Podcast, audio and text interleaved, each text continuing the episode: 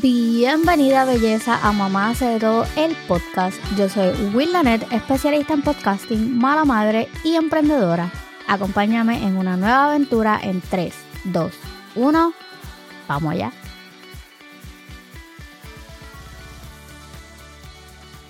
Buenas, mis amores. Bienvenida a otro episodio de Mamá hace de todo el podcast en esta segunda temporada. En el día de hoy tengo una invitada súper, súper especial que ustedes, ella nunca había estado conmigo en el podcast, pero fue de esas amigas que me regaló todo esto de la educación y de ser maestra.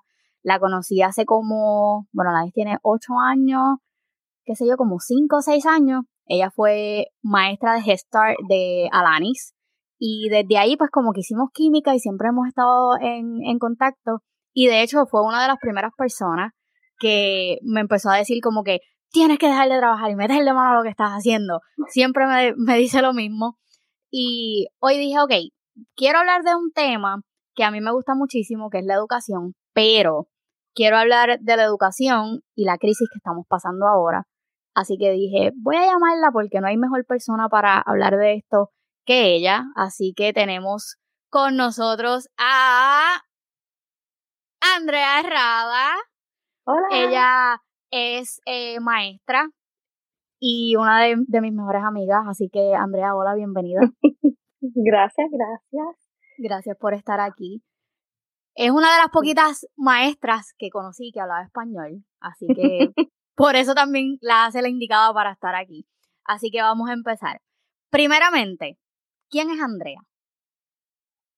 Bueno, soy mamá, tengo tres nenas bellas, este, soy esposa, ya llevo, wow, 13 años casada, casi.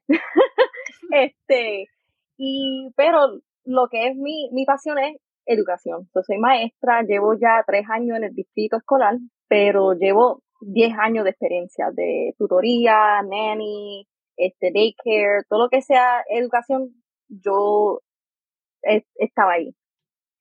Y adicional a eso también sabe de homeschool. ¿Se equivoca? Claro, sí, sí. bueno, quiero empezar eh, preguntándote qué fue lo que te motivó a estudiar educación. ¿O cuál fue ese punto que tú dijiste, yo quiero ser maestra? Bueno, fue cuando yo estaba ya haciendo mi asociado, el primer año. Primero yo pensaba que iba a ser este trabajadora social, porque quería trabajar con los nenes y ayudarlos pero después me di cuenta cuando empecé a trabajar en un programa de, de after school cuidando a los nenes después de la escuela, me di cuenta que me encantaba lo que era educar, eh, estar con los nenes, darle lessons y verlos crecer. Fue lo que me llamó la atención y cambié, ahí mismo cambié de trabajadora social a teacher preparation, que es preparándome para ser maestra. Entonces de ahí me metí a la universidad cuando terminé los dos años ahí y fue donde ahí, fue donde nació la maestra. que es muy, es una de esas maestras bien diferentes, porque no es como que una maestra de libro, es una maestra dinámica, porque la pueden seguir en TikTok, o sea, y ver allá su, su journal. Ok, estamos pasando ahora mismo un año que creo que esto viene más, más bien desde la pandemia. O sea, Andrea empezó eh, en sí dentro del distrito. O sea, ella es una maestra de pandemia. ¿Cómo fue ese, ese, ese primer año tuyo? O sea, es tu primer año de maestra oficialmente y tenemos pandemia. Eso fue como, ni me, lo, ni me lo imaginaba, de verdad, porque siempre dicen que el primer año es el más difícil. Y es verdad, porque te tiran, es como si te tiran las aguas y tienes que estar este, tratando de nadar. Aunque fuiste y cogiste los, los cuatro años de, del bachillerato como quieras, como no sabes lo que es hasta que esté en la posición. So, ya eso es la primera cosa. Después era la pandemia. So, teníamos clases virtuales. Eh, no podíamos conocer los papás en persona, todo era por el teléfono. Yo creo que la primera clase mía yo ni vi ninguno de los papás, que yo tuve los hijos en mi clase eh, todo el año. So, eso fue difícil, los nenes entonces ya, unos venían, a veces dos semanas no entraban a la clase, uno no los veía, no sabía qué estaba pasando pero como estaba la pandemia, lo excusaban, porque ahora si tú faltas, te llaman y, y tratan de encontrar dónde está el, el, nene, pero durante la pandemia, bueno, a lo mejor tienen COVID o los papás tienen COVID, o no vamos a, a preguntar, los marcamos aquí, presente, aunque no estén presentes, y están perdiendo tanto de la educación que está en el salón. ¿Tú piensas que ese año de, del COVID, porque aunque la pandemia en sí fueron, fue como que un año en el que las mascarillas eran obligatorias, eh, fuimos a casa y estábamos haciendo eh, pues las clases virtuales y todo eso, pero luego de eso tuvimos otro año que entonces empezaron el sistema híbrido, entonces habían maestras en la escuela, habían maestras en su casa, habían niños en la escuela, habían niños que no estaban en la escuela. Y tú piensas que eso afectó la educación per se, o sea, tú has visto niños ahora, este año, que tú dices contra, se ve que realmente la, la pandemia no los ayudó. Sí, eso es como algo que lo noté el año pasado cuando empecé, yo, yo soy maestra de tercer grado. Eh, entraron los de tercero, que cuando la pandemia y ese año difícil de hybrid learning, que es en la casa o, o en, en, la, en el salón, este fue, ellos están en primer grado. Es el grado donde uno se enseña cómo leer. La, la, eso es, las bases de, de leer y no lo tuvieron. So, cuando entraron a tercer grado, ahí se le notaba completamente todos los niveles de los niños que estaban bajos estaban en primer grado. Los pasaron para segundo porque como era la pandemia, pues los pasaron. Entonces llegaron a tercero y ahí es donde están sufriendo porque no pueden leer. O las matemáticas también, las, los básicos, que las bases que este, aprenden en primer grado, tampoco las tenían en tercer grado y eso es algo que es como un building block. Están un año aprenden esto, el, segundo le, le añadieron pero si no tuvieron lo de abajo, la base ahí no, no se caen. Yo, yo lo he visto mucho, principalmente en, en los grados así ya, tercero, cuarto, quinto. O sea, niños que tienen, no tienen, o sea, tienen cero base. No saben leer o leen a, a nivel de kindergarten, primer grado. La escritura, porque obviamente como todo era por computadora, no tenían que escribir. O sea, muchas, muchas cosas que le faltan. Entonces, a eso le tenemos que sumar que el distrito nos sigue empujando a que tenemos que seguir metiéndole material nuevo cuando no están dominando las cosas básicas. Creo que es uno de los puntos que más ha dificultado nuestro trabajo como maestra, porque obviamente los papás nos echan la culpa a nosotros, no al distrito. O sea, que eso es algo que también vamos a hablar, es como que los papás siempre siempre que pasa algo señalan a las maestras, pero no ven lo que hay detrás. Y es, bien fuerte. ¿Cómo tú piensas que esta crisis que estamos pasando ahora, no solamente la del COVID, ahora también estamos teniendo un, un teacher short? So, hay, like, en todo el país hay un déficit de maestros. Pero un déficit súper grande. Ya mismo les voy, a, eh, les voy a dar unas estadísticas pero hay un déficit súper grande desde hace probablemente el año pasado. ¿Cómo tú dirías que eso ha afectado tu, tu desempeño como maestra? Bueno, eh, ver las maestras que están ahí hace años y como quiera, la afectó mucho en la pandemia, este, donde están los niveles de los estudiantes. Lo más difícil es que el distrito, como tú dices, lo están diciendo, síguele metiendo, síguele metiendo, y nosotros vemos que ellos están sufriendo y lo estamos dejando atrás y así lo están pasando, los papás se están enojando con nosotros. Tú sabes que no oh, ¿por qué ellos no saben esto? Bueno, eso fue en la pandemia, que yo puedo hacerlo, estoy tratando de enseñarle, pero también yo tengo un time frame que tengo que hacer esta lectura este día.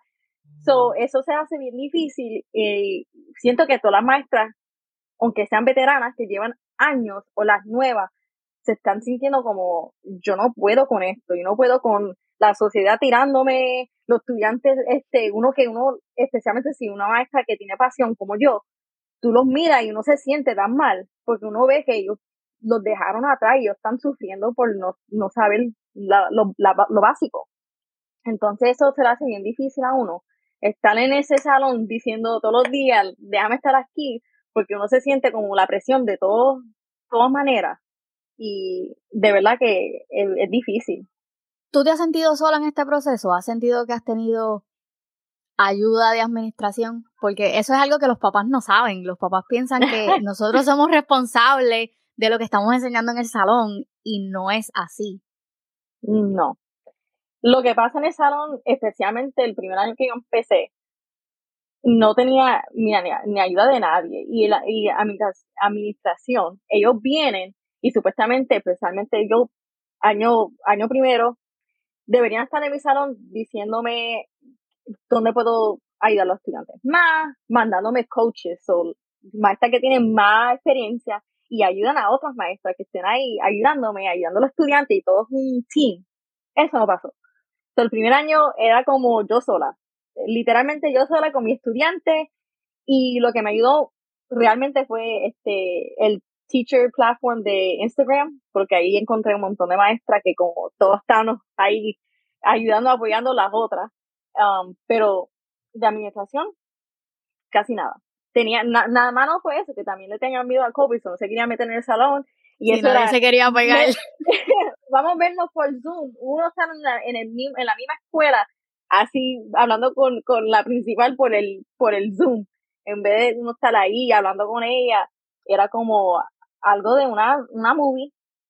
Sí, era algo de loco. Yo recuerdo que en, en la escuela había, todavía hay una maestra que usa mascarilla. O sea, ella todavía, todavía ella usa mascarilla. O sea, yo no la culpo, ¿verdad? Pues no, cada cual. Exacto, pero ella usa mascarilla, ella no se pega a nadie. O sea, todavía sigue teniendo esas mismas precauciones que cuando estaba el COVID. Y obviamente el COVID todavía está por ahí. Pero ya es como que bien extremo, demasiado. Pero nada, uno trabaja con ella todos los días y pues trata de, de entenderla. ¿Dónde tú crees que la educación va a estar de aquí a cinco años? ¿Tú crees que va a seguir siendo igual que, que hoy? Yo veo tanto cambio, especialmente como tú dijiste al principio, en lo que es homeschool. Homeschool o escuela virtual como las plataformas como OutSchool, donde están dando eh, la misma, las mismas clases que uno está supuestamente cogiendo en el distrito público, pero con alguien privado o los papás haciéndolo o una maestra privada. Y entonces como un cambio porque COVID nos enseñó que uno puede aprender online o puede aprender en la casa y es como un poco más directo al, al estudiante en vez de como el distrito, que uno tiene como un salón de 25 estudiantes y una maestra, estar dándole específicamente a cada uno es un poco difícil. Creo que COVID ahí hizo como un cambio, porque muchos de los papás están viendo, los que están especialmente como tú, que tú estás metida como mamá y como, tú sabes, maestra, tú, ves los dos lados. Y tú, tú misma has buscado lo, lo que es homeschool resources, porque es como ¿Cómo puedo ayudar a mis niños más que estén mejorando en, lectura o matemática, lo que sea? Pero el distrito no, me lo va a dar porque, como estamos hablando, están presionando, presionando que lo seguimos pasando aunque no sepan. Entonces el cambio está como shifting ahí más las maestras que se están yendo y se están... De, de eso vamos a hablar, de eso vamos a hablar ahora. O sea, literal, yo llevo cinco años dentro del distrito. Yo empecé trabajando en la cafetería, ahí fue donde conocí a Andrea. Pero pues he hecho salto. Trabajé en educación especial, ahora estoy trabajando dentro del departamento de ELL, que es eh, los estudiantes que hablan otro idioma, porque si nos ponemos a dar aquí ahora términos, pues nos, vamos a perder. Pero, ajá. Eh, entonces, he visto cómo en estos qué sé yo, cuatro años que, llevo ya trabajando dentro del sistema como tal eh, de maestra, han pasado como 14, 15 maestras que he visto que se han ido. O sea, que se van o las ponen en un grado que no les gusta, que eso es otra cosa que, también pasa, que es como que la directora la tiene contigo y sabe que tú no te, no te gusta Kindergarten, para allá es que te va a mandar. O sea, para obligarte a irte. Esas son cosas que pasan interno que los papás no saben. Pero hay una cosa, antes de empezar a hablar del déficit de maestro, que a mí me gustaría que tú aclares. Y es que los papás piensan que nosotros somos quienes hacemos los lesson plans y nosotros decidimos qué es lo que vamos a enseñar. O sea, que nosotros llegamos y decimos, ok, hoy yo les voy a hablar, qué sé yo, de Roberto Clemente. O yo les voy a hablar de, qué sé yo, de lo que sea. O vamos a aprender la reagrupación en matemática de esta manera. Los papás piensan que nosotros fuimos cuatro o cinco años a la universidad y que nosotros nos sentamos en el planning time a hacer un plan de, de clases como nosotros queramos. Yo quiero que tú aclares eso antes de empezar a hablar de el déficit de maestro. Eso fue, I mean, en el colegio sí, uno lo está haciendo porque eso yo tengo ahí eh, en un folder que todos los lesson plans que yo hice pensando que cuando yo entre de maestra yo voy a tirar estos lessons y van a estar bien bien brutal pero cuando uno entra es como métete en, es una plataforma que se llama Canva, Canvas, Canvas. Y ahí es, métete en este folder de matemáticas, escoge el grado y vamos a ver todo el año que ya tienen planeado para nosotros, con las fechas y los exámenes y cuándo es que lo tienen que, que saber cómo, este, cómo rezar y cómo sumar en primer grado. Y si no lo saben, bueno, como quiera le vamos a dar el examen porque lo necesitan, necesitan hacer por, este, por esta fecha. Y entonces también nosotros, los plans ya están ahí hechos. Y tenemos que hacerlo porque a veces uno coge como para hacer un, cambiarlo un poco, para ayudar a los estudiantes que uno sabe que hay unos estudiantes que no, no, e, ese lesson no le va a machar, yo lo voy a cambiar. Y lo siguiente al distrito, y te coge haciendo algo que no lo que ellos pusieron en la plataforma, te van a Te fastidiaste. ya te cogieron y te van a, te van a escribir una nota como, mm, ¿qué está haciendo? ¿Por qué está haciendo esto? Ese, ese freedom, la libertad de hacer lo que nosotros queramos, como nosotros fuimos al colegio cuatro o cinco años para hacer, no es así. Tenemos que y tenemos, y tenemos deadline, que eso es lo que los padres no entienden. O sea, no es que nosotros decidimos que vamos a enseñarle, que si ustedes ven ahora cómo se enseña reagrupación, el que se lo inventó debe estar revolcándose en la tumba. Eh, o sea, es una cosa de locos. Pero no es como que, ah, nosotros vamos a enseñarlo y el, si el lesson plan dice una semana, una semana es lo que tú puedes enseñarlo. Sí. El estudiante que no lo dominó, no hay nada que nosotros podamos hacer. Sí. Y es triste porque no, no fue para eso que nosotros estudiamos. Es bien triste. Bueno, y después los dicen, mételos en small group, que sería yo cojo como tres o cinco estudiantes de los 25 y me siento en una mesa y vamos a seguir lo que tú no aprendiste, pues vamos a seguir. Pero ¿en qué tiempo? Si tenemos nada más como siete horas, pero en esas siete horas tienen lunch, tienen recess, que, tenemos, tenemos que llevarlos afuera a jugar porque eso es parte del Estado, lo, lo requiere, el specials. Y entonces, ¿dónde yo estoy? Y también tienen las horas que yo puedo dar lectura, que yo puedo dar matemáticas, que los bloques, los bloques. Los bloques, no puedo pasar de 90 minutos de, de este reading y después no puedo pasar de una hora de matemáticas. En esa hora tengo que dar el whole group, que para todos los estudiantes, entonces también darle el tiempo de ellos hacer independent practice, que es ellos solos haciéndolo, y también acoger tres o cinco estudiantes, y yo soy una persona, no, y también entonces están los minutos de iReady, si estás en ELL, entonces los minutos de My Learning, tienes que meterte a este programa, tienes que meterte al otro. No hay tiempo en el día. no, no, es tan no, es tan fácil, no es tan fácil como usted, mamá o papá que me escucha, piensa que es. bueno, quiero compartirle esto. Eh, esto fue una noticia que salió en el Tampa Bay Times, que es el periódico de aquí, nosotras estamos en Tampa, bueno, Andrea está en Lakeland, pero es más o menos lo mismo. Eh, y trabajamos en el mismo distrito.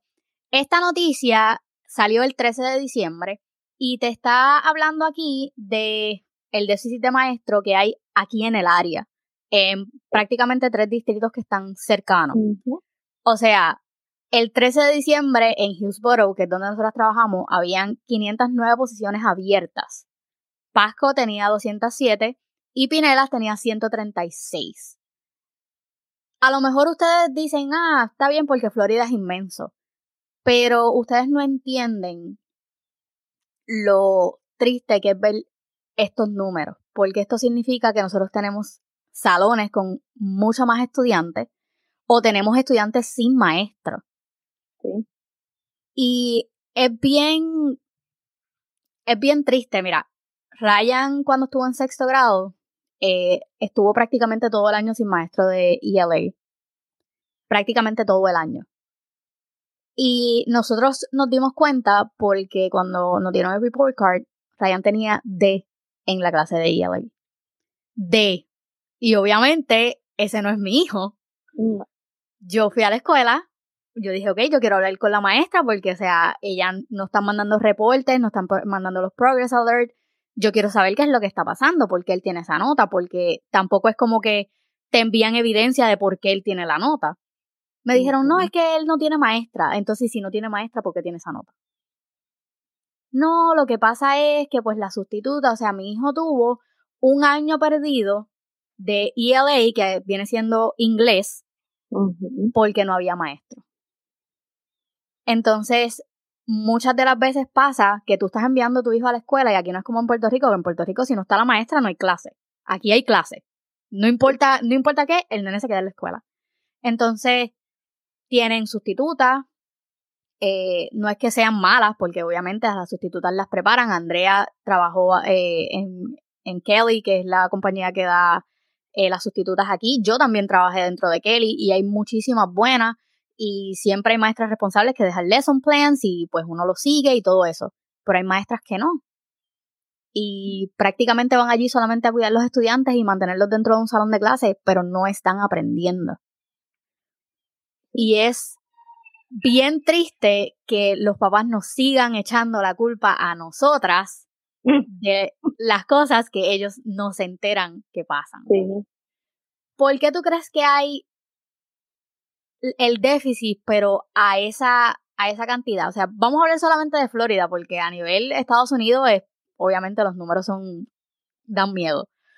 Pero aquí, ¿por qué tú piensas que hay tanto déficit de maestros? Eso, primero, este, el condado de Hillsborough es el, es como el quinto más grande, este, condado del, de los sí, es uno de los más grandes. De los más grandes. Yo sé que es top 10 sí, este, pero con eso vienen muchos estudiantes. Lo, los size de los estudiantes, uno tener 25, hasta a veces 28 estudiantes en un salón por una maestra, es como, es, es, es mucho. Um, pero lo que va a hacer, especialmente como dicen, en la Florida es la paga. Eso es una como, like, es un chiste. Siendo real, es un chiste. Siendo, vamos a ser like realistic, vamos, a hablar, en realidad es, la paga tiene que ver mucho y nosotros, tú sabes, especialmente yo que yo amo lo que yo hago, yo no lo hice por el pago. Yo sabía cuando estaba cogiendo el bachillerato uno, uno sabe, yo no lo estoy haciendo porque voy a hacer un millón de dólares haciendo maestra. Exacto, no es porque voy a ser rica. pero que también lo que está pasando en después de la pandemia, de los papás, como tú dices, los papás, el distrito y toda esa presión, los sigue empujando a salir a hacer otra cosa porque la paga con toda presión del distrito especialmente más, porque yo, yo pienso que los papás a veces uno puede ser como tener una relación con todos ellos. Y yo soy así, o tenerlos todos en mi teléfono, ellos tienen mi número, me pueden hablar cuando sea. Pero que a veces con el distrito que sigue tirando a uno, tirándole, tirando la administración y los behaviors, uno se, uno se pone como, yo lo que estoy haciendo, lo puedo hacer yo misma, en privado, y saco más. Y también lo que estoy haciendo entonces es especialmente a, e, a ese nene o esa nena. No es nada más para 28 lo que me dio el distrito y aunque no lo cojan, pues como quieran, ahí siguen. No, ahora yo, si lo estoy haciendo privado, va a ser específicamente para este estudiante y lo estoy ayudando mejor, que fue lo que yo hice, por eso lo estoy haciendo. Porque por eso fue y cogí el bachillerato en, en, en ser maestra, para ayudar a los estudiantes. Pero no, ese, eso es vamos, vamos a hablar un momento de los behave, porque es, algo que he escuchado, he escuchado muchísimo de maestras que tienen grupos grandes en la escuela.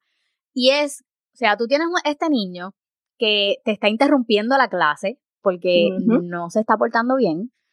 Eh, por lo que sea, por la, la, por lo que sea. Tú, por lo menos en mi escuela hay un grupo que de, se dedican a behave. Ellos se dedican cuando hay niños que se están portando mal, ellos van al salón e intervienen. Pero nos hemos encontrado con esta temática que tú llamas, ellos vienen, buscan al estudiante, lo sacan, le dan una vueltita y el estudiante regresa con una paleta. o sea. Especialmente con la paleta. Especialmente con la paleta. Eh, regresa, se porta bien a lo que se chupa la paleta y entonces se le acabó la paleta y se le olvidó que se tenía que seguir portando bien. O sea, no, entonces no entiendo ya, entonces ellos, empiezan a, saber lo que tienen que hacer para coger la paleta. Entonces es como, es como un, un psycho que sigue y sigue. Pero en realidad lo que, lo que pasa con los behaviors es que hay mucho. Y para mí lo que tiene que ver mucho fue la, la, pandemia. Porque los behaviors siempre estaban ahí, se sabe, porque hay muchos estudiantes que en, cuando están creciendo en donde sean, en la casa, si tienen un problema, dificultad con los papás, pues claro, o, tú sabes que están cambiando las hormonas, whatever. So, va a haber behavior. Pero con la pandemia también lo que es social skills, entender cómo socializar, cómo se dice socializar. socializar, este, con otros, especialmente respetar a, los, a los adultos que no son tus papás, la maestra, eso como no pasó. y, y, y mucho, mucho también tiene que ver que no, no están teniendo consecuencias. Exacto. O sea, yo, yo recuerdo que cuando yo estaba en la escuela, a mí una maestra, me acuerdo estaba en cuarto grado, una maestra de inglés, me tiró con un borrador. A mí no se me olvida, a mí se, se me han olvidado muchas cosas de cuando yo estaba en la escuela, pero eso no se me olvida. Yo estaba en cuarto grado, el salón en Puerto Rico obviamente sí hay más estudiantes, también hay un déficit de maestros de toda la vida, pero son cosas que no se hablan allá. Entonces yo me sentaba al final del salón y la maestra estaba eh, dando la clase y yo estaba hablando con una amiga y la maestra se viró y me zumbó con el borrador. Pero me zumbó un viaje que si me llegaba a dar, olvídalo. Cuando yo llego a mi casa, que yo le digo a, a mi mamá, le digo, mami, o sea, la maestra me tiró con el borrador. Mi mamá su primera reacción no fue decirme, yo voy a ir a la escuela, yo voy a hacerle tal cosa a la maestra. Me dijo, ¿y qué tú estabas haciendo que la maestra te zumbó con el borrador? Y eso son cosas que ahora tú no ves. No. O sea, literal, ahora, es más, una maestra, aunque no le haya hecho nada al estudiante, si el estudiante va a la casa y dice que la maestra le hizo, que nos pasó en la escuela, eh, el papá va y la maestra puede hasta tener cargos criminales por algo que dijo un niño que no se probó, pero como el niño lo dijo, pues la maestra se fastidia. No, y así mismo es. Es, es como le creen al, a lo que dice el niño en vez de nosotros. Y es como, yo entiendo que a veces hay maestras que a lo mejor dicen hay de todo, hay de todo. Pero que no son to no todas somos así. Y es como tú dijiste, que en vez de, de los papás decir, pero ¿qué pasó? Que esto, entonces la maestra te dijo esto o reaccionó así. No, es como, vamos, eh, vamos a la escuela a, hablar con la directora y preguntar qué fue lo que, que, que, hizo la maestra a mi hijo o mi hija en vez de, pero qué hicieron ellos para que... Ajá, en vez de al revés. Y es como que ni tan siquiera administración es como que have your back, es como que te fastidiaste. Sí. O sea, te fastidiaste y te tiran sola a morirte. Sí. Ajá. Porque se ha visto y se, se ve mucho dentro de las escuelas. Hace, qué sé yo, creo que fue el año pasado, en una middle school, esta maestra la acusan, le pusieron, o sea, la ficharon, le pusieron cargos y todo porque supuestamente le dio una bofeta, slap, un, un nene. Y la maestra decía que no y el estudiante que sí. ¿Qué pasa? Ahora eh, gracias a los maravillosos teléfonos, pues siempre tenemos evidencia de todo. Y cuando pasó todo el suceso, otro estudiante estaba grabando lo que estaba pasando. Y resulta que el nene le hizo frente a la maestra y hizo como si le fuera a dar un puño. La maestra subió las manos para, obviamente, taparse. Taparse. Y le dio en, en la quijada al nene con las manos. O Si yo hubiera sabido, yo siendo la maestra, yo hubiera sabido que me iban a meter el cargo, yo le hubiera metido el bofetón para que lo hiciera de verdad. Pero nada, eso soy yo. O sea, y fue el nene el que lo provocó. La maestra se estaba defendiendo. Sí, pero eso está.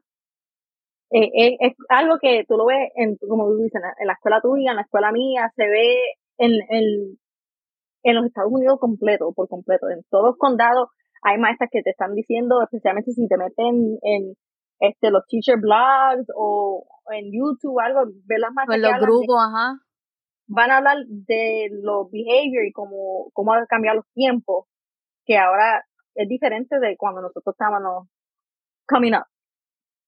O sea, no, no hay, no hay ningún tipo de consecuencia para los estudiantes, no importa qué, a menos que no sea que pase algo grave. Que eso es algo, eso es una, una modalidad que también estamos viendo mucho en, lamentablemente en las escuelas, que son los active shooters. Sí. Eh, ¿Cómo, ¿Cómo tú te sientes referente a eso?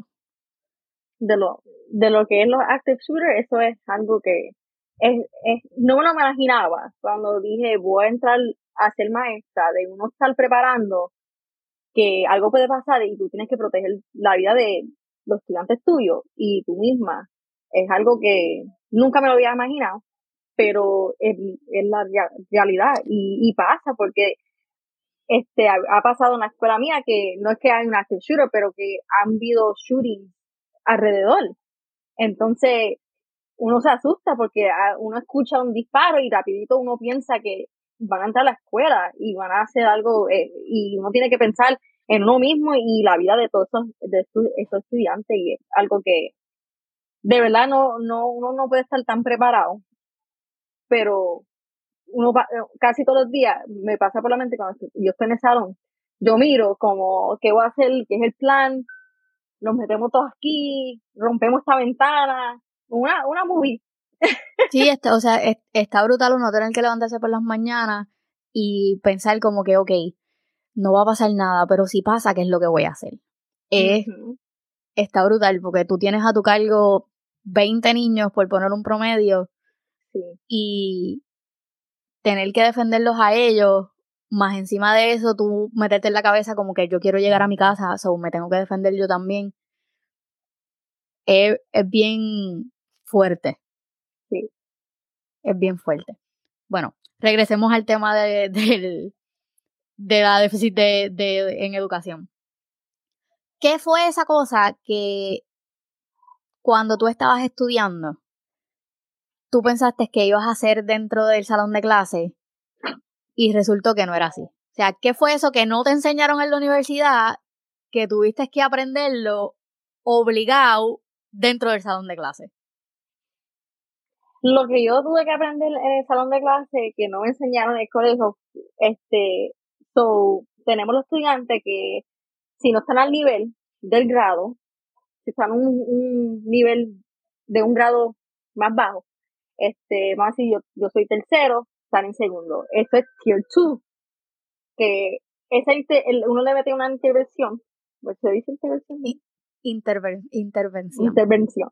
Le, le, metemos esa intervención a ellos de, de segundo grado para a nivelarlo a tercer, al tercero. Pero eso se hace con iReady, un programa. Pero entonces, eh, si están dos grados más bajos, eso se llama Tier 3, So, ahí entonces es que uno tiene que supuestamente hacer unos planes, esos planes no te los dan. Tú tienes que hacer esos planes para ayudarlos a que se anivelen. Eso nunca en el colegio me lo, me lo, ninguna clase, nadie me dijo nada de Tier 3 Intervention. Y, le dicen RTIFT, que este Response Intervention es respondiendo a lo, a lo, al, al nivel donde. a la necesidad para que ellos se nivelen. Nunca, nunca, nunca, nunca eso pasó por el colegio mío, pero aquí estamos, que yo tuve que aprender. Y el primer año era la pandemia, so ya con toda la locura que era eso, uno trataba de aprender cómo ayudar a un, estudiante que está dos niveles más bajo, era como, yo no tengo a nadie, porque ni las maestras se reunían para hablar de eso. So, era como, no lo aprendí seriamente hasta el año pasado, que este fue el segundo año mío eh, escolar, y ahí fue donde aprendí y ahí me ayudaron más. Cuando cambié la, también la escuela que estaba, este, esta nueva escuela, pues ayudan un poco más. Ahí aprendí, no aprendí en el colegio. So, cuando me meten en internado al, al, al salón mío, que están en el colegio, yo le digo, look up RTI y lee y enséñate un poco de eso porque lo va a tener que hacer. Entonces tú tienes que aprender RTI. Eh, encima de eso tienen que bregar con, con IEPs y tienen que bregar con 504 y tienes que bregar con los ELL también. Por lo menos una ventaja porque tú hablas español. Pero, por ejemplo, yo decía también lo mismo, decía, no, es una ventaja porque yo hablo español. La gran mayor, mayoría de los estudiantes que entran que no hablan inglés hablan español. Este año en mi escuela, la mayoría de los estudiantes que no hablan inglés hablan portugués. O sea, ahora son mayoría. Entonces, entonces tú no sabes el lenguaje. Entonces yo no, no sé eso. Y hay veces que nosotras, o sea, struggle dentro del salón de clase porque imagínate que llegue un estudiante que hable, o sea, sea monolingüe, un solo idioma, que no es inglés, pero tampoco es el tuyo, tampoco es español. Es como, ¿cómo te enseño? Ah, mira, yo tengo una estudiante rusa, tengo una de Ucrania, y tengo, tengo de, de Brasil que hablan portugués, y tengo una china que habla mandarín, que no hablan inglés. ¿Tú te has topado con casos así? Todavía no. No. pero, pero sí tengo, este, la amiga mía que trabaja también de maestra y ella da, este, que ELA en, en octavo. Ella dice que casi todos los, estudiantes de ella, donde ella está en Orlando, son todos de, son, este, de Haiti. So, ellos no hablan en inglés, tampoco habla español, que ya sabe un poquito porque ella, ella se, este, creció conmigo, pero y él dice, Haitian, yo no sé nada de eso, yo no sé, y, y ellos en octavo pues ya no te mandan como tú que están en elemental y al lado pues ellos tienen el tiempo que van contigo o tú a veces este empujas la clase. ayudó dentro del salón, ajá. No, ella dice, ahí tengo como cinco o seis que no hablan el idioma mío y yo, ella está como, yo no sé qué hacer aquí. Y también eso es algo que en, en la Florida sí te hacen hacer el, el ISO, en, en, la, en la universidad, pero no te preparan más el español, no te preparan tanto por lo que es hablar chino, hablar Asian. Sí, hablar portugués. Y la gente se cree que, que, portugués y español es lo mismo. No, no es lo mismo, mis amores. Es bien diferente. Tú puedes cachar una que otra palabra, pero no es lo mismo. O sea, para nada. Pero encima de eso también bregamos con, con niños de educación especial. O sea, nosotros tenemos salones que son diversos. Sí. O sea, te, te has o sea, ¿tú tienes estudiantes que, que tengan IEP o 504? Oh, sí, yo tengo, este, yo he tenido autismo, este, estudiantes que tienen autismo, este, full functioning, so hablan, pero que están en el, en el spectrum y sí tienen el autismo bien alto, pero están inclusi es inclusivo el, el salón ahora porque cuando yo estaba en el, el salón de elemental, yo me recuerdo que ellos siempre separaban a los que tenían como IEP, nunca estaban con nosotros, no era inclusivo. han cambiado el tiempo a hacerlo inclusivo, lo único que es difícil para una maestra, que nada más somos una, y también si, si tu enfoque en la universidad no era special education, tú no sabes manejarlo yo nada un poquito porque cuando estaba trabajando de neni, yo tuve muchos, este, muchos niños que tenían autismo. So, por eso yo, yo aprendí, pero no en la universidad, yo aprendí sola. Yo misma, googleando ahí que, cómo ayudar. Pero aquí estamos y las maestras sí los tienen, porque no nada más el autismo, hay el ADHD, este, tenemos dislexia y eso es algo que uno tiene que, que buscarla ahí como uno mismo buscando cómo, cómo los recursos. Aprender estrategias y recursos, porque aunque en, creo que en todas las escuelas hay un especialista de, educación especial y hay maestras que se dedican a eso, pero el detalle está en que hay muchos niños que no están, no tienen label de educación especial dentro de la escuela, porque eso es algo que no solamente la maestra tiene que impulsar, también su, los papás. Y si el papá no, no quiere, no quiere eh, el estudiante no va a recibir los servicios que necesita, entonces es mucho más difícil para nosotros como educadores poder ayudar a esos niños. ¿Tú crees que eso, eso, porque en Puerto Rico también pasaban, tenían, en Puerto Rico los, los ponían por número, ponían grupos por número, y era como que los que estaban más altos, los que le seguían y así así, los de educación especial. O sea, ¿tú crees que, que así era mejor que ahora tener un salón inclusivo? Para ti como educador, o sea, no, no lo estoy diciendo como que por derecho ni nada de eso. Para ti como educador, ¿tú crees que es justo tener estudiantes diversos dentro de un mismo salón de clase? Si los salones tuvieran, si fueran menos estudiantes en un salón, pienso que sí. si tuviéramos como 10, pienso que es algo que... En un mundo perfecto pasaría eso. En un mundo, exacto. Porque eh, lo que yo miro es que yo conozco muchos adultos que ellos estaban en, en, en esos salones que eran como tú eres special education, pero diferente y ellos se sentían, porque ellos dicen, yo nada más era que leía un poco más bajo que los otros, pero no tenía como algo que de verdad me, me paraba de, de estar en un salón regular. So, yo veo esa, esa, yo veo ese lado, pero como educadora, lo que yo noto es que es bien difícil para nosotras estar dándole específicamente todas las ayudas a la diversidad que tenemos en los salones. So, en un perfecto world, vamos a tener 10 estudiantes. Y, pueden ser diversos.